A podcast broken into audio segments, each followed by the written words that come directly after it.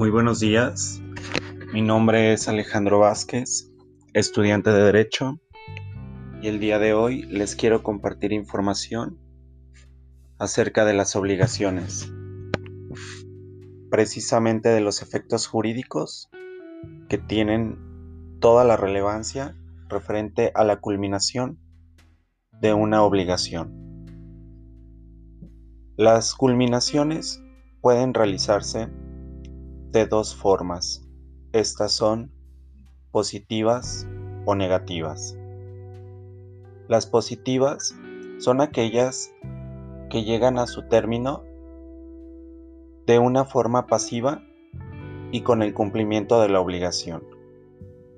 Es decir, se recibe el pago de la obligación, se recibe la acción o el bien generado a través de una obligación, o se realiza el servicio o se deja de hacer lo pactado en una obligación.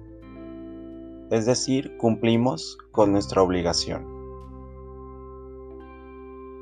Las culminaciones o los efectos jurídicos de una obligación de forma negativa son aquellos en los cuales la obligación no se ve terminada de forma correcta, es decir, incumplimos de cierta manera con nuestra obligación.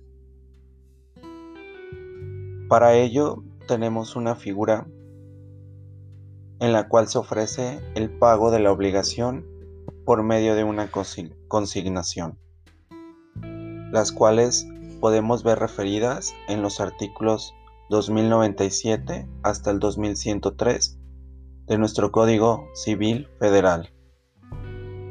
En él se hace la declaración de ofrecer en consignación varias veces el pago de una obligación. Esta solamente si se reúnen los requisitos que la ley puede llegar a marcar. El acreedor de una obligación también puede rehusarse y no aceptar una consignación judicial. A su vez, podemos también contemplar de una forma negativa el hecho de obligar al deudor a pagar, es decir, por medio de nuestras leyes jurídicas, juzgados, jueces y otros instrumentos que nos permitan obtener el pago de una obligación. Estas son las formas de los efectos jurídicos de las obligaciones. Agradezco su atención y espero que la información sea de utilidad. Gracias.